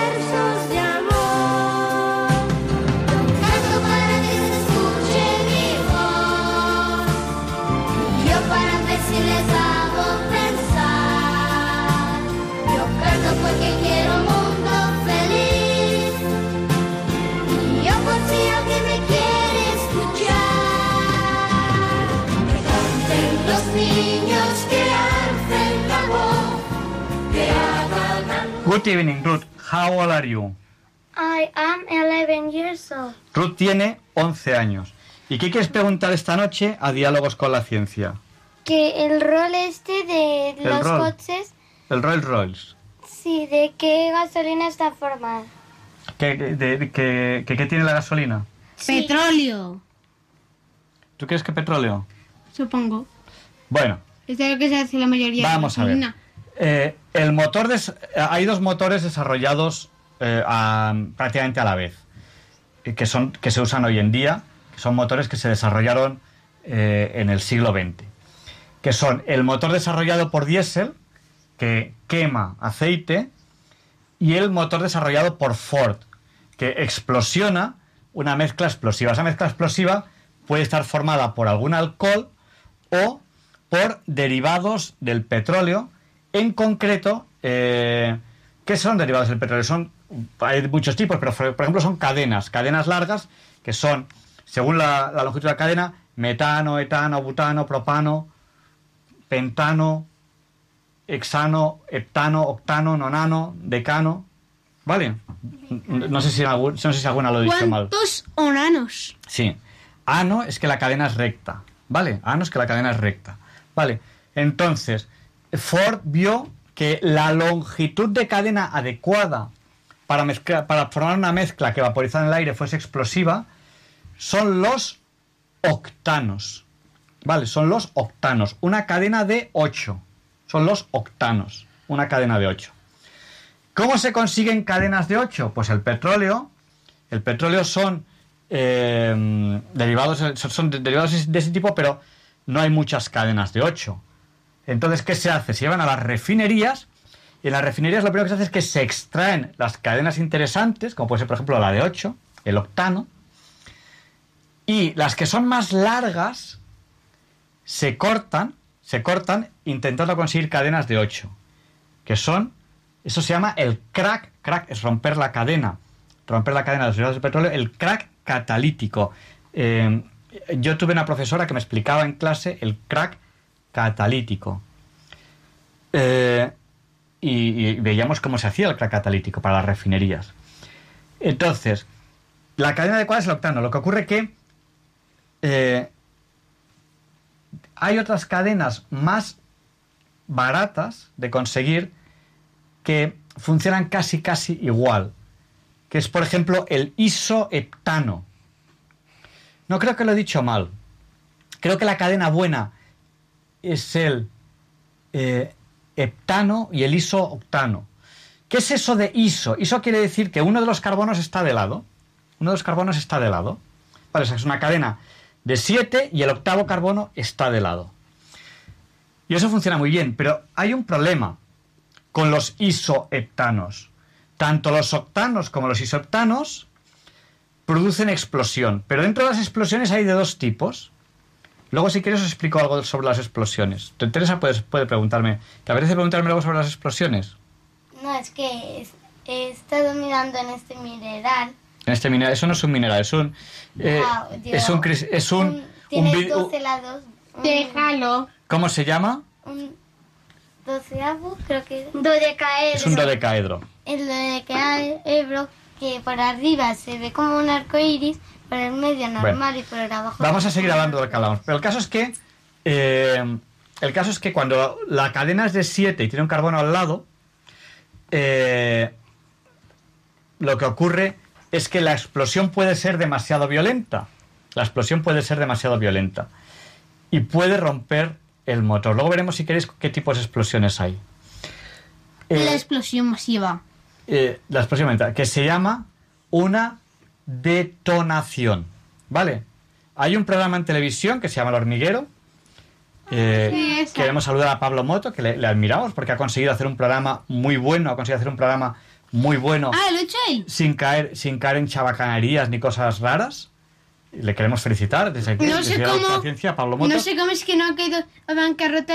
Ah, porque, por ejemplo, en un episodio hicieron un Bueno. hicieron un ascensor a, a, un- a un- a una habitación, en plan, la habitación Bueno. subía y bajaba. Bueno, pues el caso es que eh, en el hormiguero hacían deflagraciones. Cuando yo explico explosivos a los alumnos, les digo, ¿y sabéis por qué nunca hicieron una detonación? Y los alumnos me dicen, no, porque si hacen una detonación es el último programa del hormiguero. En explosiones hay dos tipos, las deflagraciones, que son explosiones, y las detonaciones, que son muchísimo más violentas. Bueno, pues cuando se producen detonaciones en todo el motor, eso puede romper el motor en forma de que eh, el combustible tiene el poder antidetonante. El poder antidetonante son los octanos. Cuanto más octanos, más poder antidetonante tiene. Por eso se habla de gasolina del 95, 95% de octanos, de octanaje, o gasolina del 98, 98% de octanaje, o la 100, 100% octanaje. ¿Vale? Prefiero la 100. Pero como los octanos, como los octanos eh, son caros, lo que se hace es que se le añaden aditivos para que tenga el octanaje equivalente al 95%, equivalente al 98% o equivalente al 100%. El antidetonante, el mejor antidetonante que hay, perdonad, cosas del directo, es eh, el plomo. Pero el plomo es muy contaminante. Ahora no se pueden usar gasolinas con plomo. ¿Vale? Y entonces se añaden aditivos para tener el 95% de octanaje equivalente, el 98% de octanaje equivalente. O hay una gasolina que todavía se le permite el plomo. ¿Quién sabe cuál es? La de aviación. ¿Por qué? ¿Por qué en la gasolina de todavía se permite el plomo? Porque evidentemente hay que no contaminar. Hay que intentar evitar el plomo. Pero una detonación en un motor puede romper el motor. Si se rompe el motor del coche, ¿qué hacemos? Pues nos vamos andando, llamamos a la grúa. Si se rompe el avión, tenemos que Si se, rompe el paracaídas. si se rompe el motor del avión, a lo mejor hay muchos muertos. Entonces, por eso, en la gasolina de aviación sí se permite el plomo. y existe la gasolina de aviación, la 100L, que tiene algo de plomo. Creo que necesitas un caramelo. Ahora, ahora tomaré un caramelo. de aquellos que sufren dolor, que canten por esos que no cantarán, porque han apagado su voz. Canto porque sea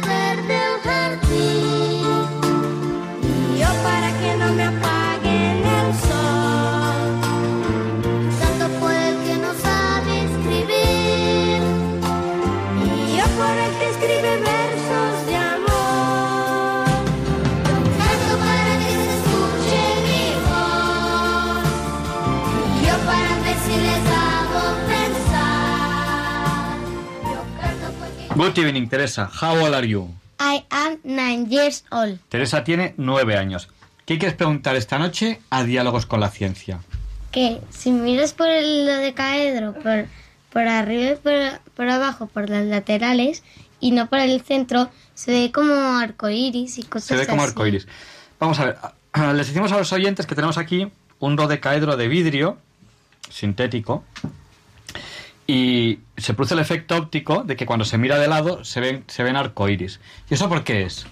Pues porque la a luz entra de estas las distintas caras y entonces se y entonces esa luz en- es lo que hace que se vean a los colores y entonces como es mucha luz se ven lo que vienen a ser casi todos A los ver, colores. eh, la luz que nosotros vemos tiene varias longitudes de ondas, que son los colores del arco iris, ¿vale? Que aunque se dice que son siete, realmente es un continuo. Es un continuo desde el violeta hasta el rojo, va variando poquito a poco de color. Nosotros, nosotros catalogamos, o sea, hablamos de siete colores, pero es un continuo. Es la descomposición de la luz blanca en las distintas longitudes de onda. Cuando tienes lentes o cuando tienes eh, ángulos que forman reflejos, ¿no? cuando la luz se, reflaj- se refleja o se refracta, las distintas longitudes de ondas, ven Marta que estás haciendo mucho ruido, ¿vale? Y tú también, ven Ruth, no quiero veros por ahí.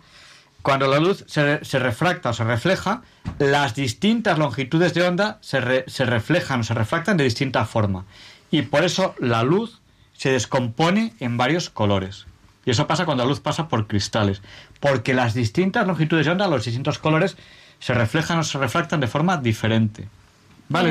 Es que hay cristales que se ven normales. Hay cristales que se ven normales. Sin embargo, lo- los cristales, cuando normalmente cuando ves al bies, cuando ves de frente, como, no, no- como van directas, pues realmente no se descompone la luz en, su- en sus distintas longitudes de ondas.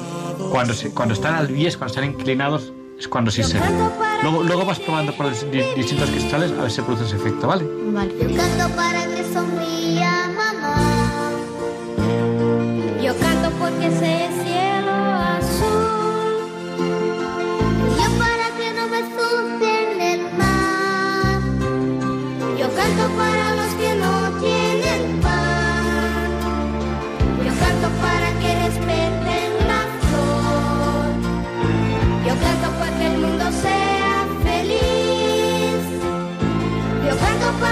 escuchar el cañón. Que canten los niños, que alcen la voz, que hagan al mundo escuchar. Que unan sus voces y lleguen al sol, en ellos está la verdad. Que canten los niños que viven en paz Good evening, Marta. How old are you? I am eight years old. Marta tiene 8 años. ¿Qué quieres preguntar esta noche a Diálogos con la Ciencia? Que, porque hay veces que nos duele la tripa. Eh, bueno, pues eso es como el dolor que te dice en plan, oye, por muy mucho te quieres, deja de poner la mano en el fuego. Claro. Eh, es en plan, oye, algo malo te está pasando en la barriga, vea que te lo miren. Más o menos es eso. O sea, eh, una de las ventajas que, tiene, eh, que tienen los seres vivos es que son capaces de notar mm, cosas como, por ejemplo, el dolor. Y el dolor lo que hace es que haces algo que te hace daño, tu cuerpo lo detecta, te produce dolor para que dejes de hacerlo. ¿Vale? ¿Más o menos te lo, te lo has entendido? ¿no? Entonces, cuando, cuando has hecho algo malo a tu tripa, has comido algo malo, te has empachado, cualquier cosa, pues te duele la tripa para que no puedas com- para que no comas más. O a lo mejor es que alguien te ha retado a no cagar en un mes. Ah, Balduino, esa palabra no se dice. ¿Expulsar heces durante un mes? Bueno, eso no se dice.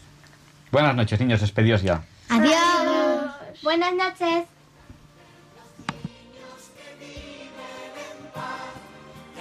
Que sufren dolor. Que canten por esos que no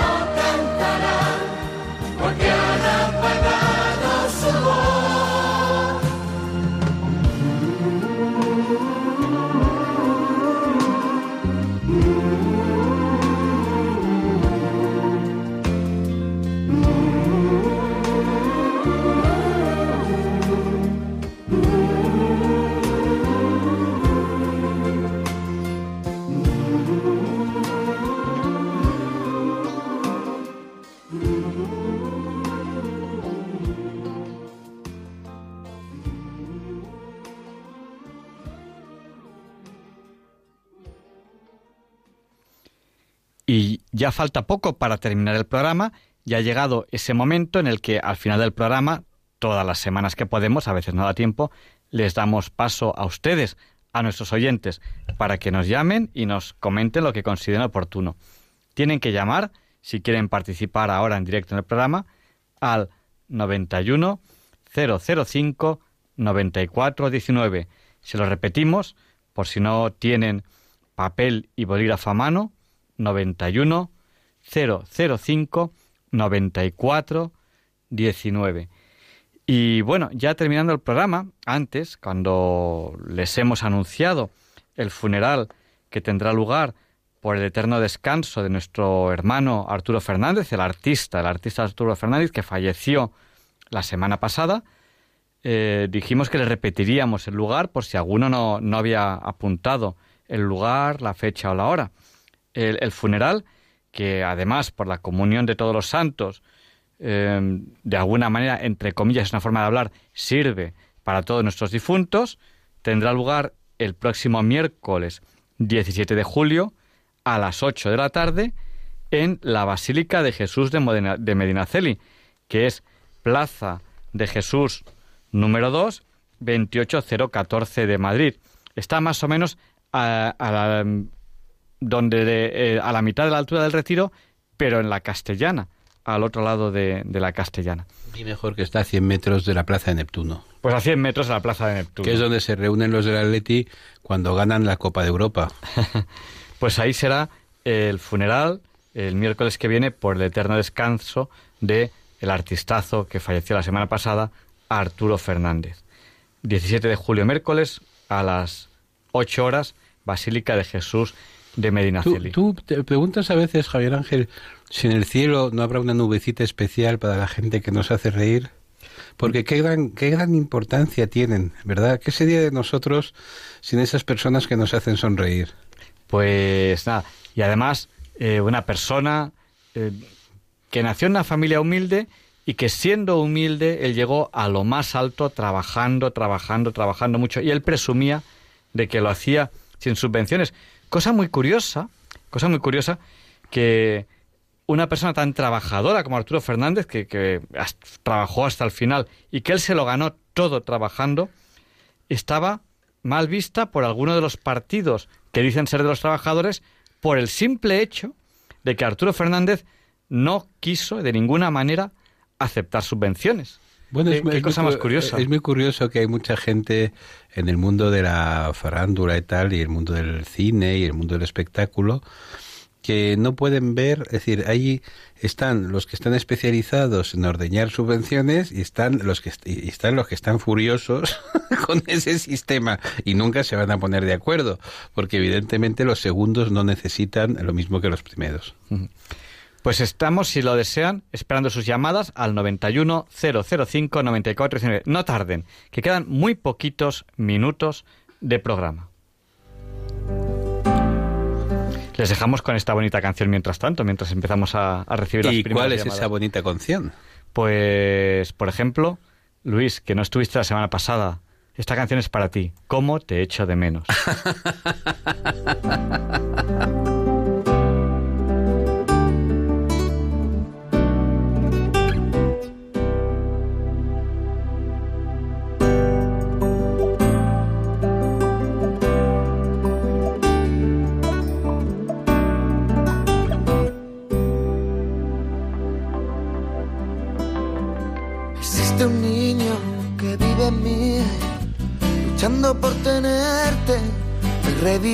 momentos lejanos ya, y me hace pensar, confundiendo realidad, obligándome a escuchar. Eh, tu voz diciendo de lejos como te echo de menos no puedo más Y vamos a dar paso a, a una primera llamada que nos hace Antonia desde Córdoba. Buenas noches, Antonia. Díganos, el micrófono es suyo. Hola, Muy buenas noches. Pues nada, yo llamaba porque mm, por recordarle una noticia que igual no la han oído hoy, ¿no? Sí, no sé si lo habrán oído, lo habrán comentado lo de Vincent Lambert, Sí, es, que es ya una... dicen que ha, Sí, que ha muerto, que ya por fin ha ha fallecido después de nueve días, ¿no? Han dicho, ¿no? sí, a ver, eh, es el típico caso de ensañamiento eutanásico. Es, Ensañamiento, sí, sí. es, es- es la aplicación de la eutanasia a una persona que no cumple ninguna de las premisas con las que se justifica la eutanasia. No es enfermo Ya. terminal, no tiene una enfermedad terminal. O sea, no cumple ninguna, ninguna de las excusas Ya. con las que se justifica la eutanasia. Y ahí lo tenemos, eh, que la han matado, eh, justificado por la eutanasia. Y bueno, por eso aquí en España tenemos que tener mucho cuidado porque nos están vendiendo la eutanasia. Y bueno, la eutanasia, evidentemente, eh, ¿a quién es útil? A todos aquellos que quieren nuestro dinero mientras somos productivos, mientras trabajamos, y cuando ya no somos productivos y no trabajamos, lo que quieren es que cuanto antes nos muramos. Y si no nos morimos, da igual porque nos matan. Y si no nos, nos consiguen matar, hacen algo genial, porque lo más genial, lo, lo que dices es que, es que va a misa, pero lo más genial es que quieren convencernos de que nosotros mismos nos matemos. Esa es la jugada más hábil. Sí, sí, es que son, para Son el muy mal listos. son muy hábiles. Son muy Para listos. mal, Usted piense, Antonia, en la cantidad de dinero que representa Ya. el hecho de que una persona esté viva y sana y que se convierta, por ejemplo, en pensionista después de haber trabajado toda su vida y que a lo mejor esa persona pues va a estar cobrando una pensión o una retribución durante 30, 35, 40 años, no lo sé, o 10 o un día, no lo sé. Pero eso usted calcule lo que representa, entonces nos hacen sentir cuando les están hablando, porque hay muchas inversiones ¿no? del, del Estado que son muy fallidas, pero hay una buena inversión que es en pensiones y que es en, en el sueldo de las personas que trabajan. Esa gente, esa Ya. gente consume, esa gente gasta dinero y también hace parte de la economía. Oiga, pues están actualmente hablando porque lo que quiere hacer es deprimirles, deprimirles a todos y decirles, ay, esto es inviable, ay, esto no se puede sostener. Y una vez que ya nos convenzan de que cuando estamos viejos tenemos que matarnos o pedir que nos maten, pues llegamos a la situación de Holanda o de Bélgica en que la gente hace una fiestecita en su casa, hola, o te invito a mi a mi eutanasia. Entonces, eh, está ahí un señor que ya ha llegado a tal punto de estupidez que se ha creído el rollo y entonces pues le van a dar un jeringazo ahí de mistol o de no- vajillas o de no sé qué y adiós muy buenas y reúne ahí a sus amigos. Bueno, es decir, eso es lo monstruoso, a eso vamos. Yo creo que, ¿te acuerdas de aquella película, Javier Ángel, cómo se llamaba? Cuando el destino nos alcance, que a la gente que se suicidaba, que lo- y- iban ahí a unos, como unos ambulatorios en que los mataban y luego los convertían en galletas. Oh, sí, esa película la he visto, la vi yo hace tiempo. Con Pues sí, Charlton sí. Heston, ¿verdad? Sí, sí, sí, horrorosa, Horrorosa, horrorosa, deprimente. Pero vamos, que lo retrataba eso perfectamente. Sí, sí, que me acuerdo. Pues muchísimas Sí, gracias. Y tenemos ya que terminar la. eh, que Que, terminar el programa que la eutanasia no es la muerte digna, es la muerte inhumana, la No, más y- inhumana, la, y- y sobre la menos todo- digna. En este caso nos ha quedado muy claro que con la excusa se hace una ley de eutanasia y luego se mata al que no cumple ninguna de las excusas con la que se sacó la ley. Sí, sí, sí, O sea, sí. Bueno, pues nada, que Dios lo tenga en su gloria. Que Dios lo tenga en su gloria.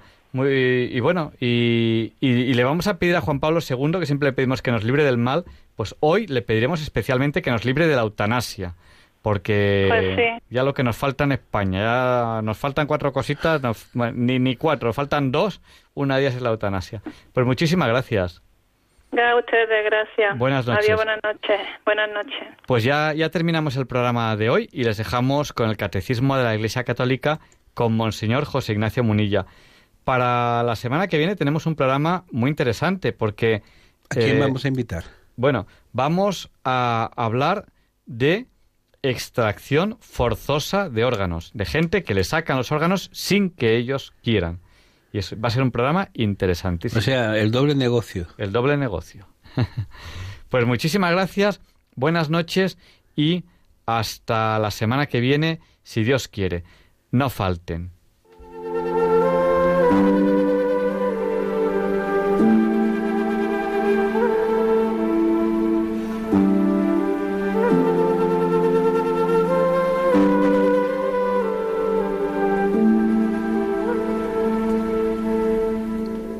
Y así concluye en Radio María el programa Diálogos con la Ciencia. Dirigido por Javier Ángel Ramírez.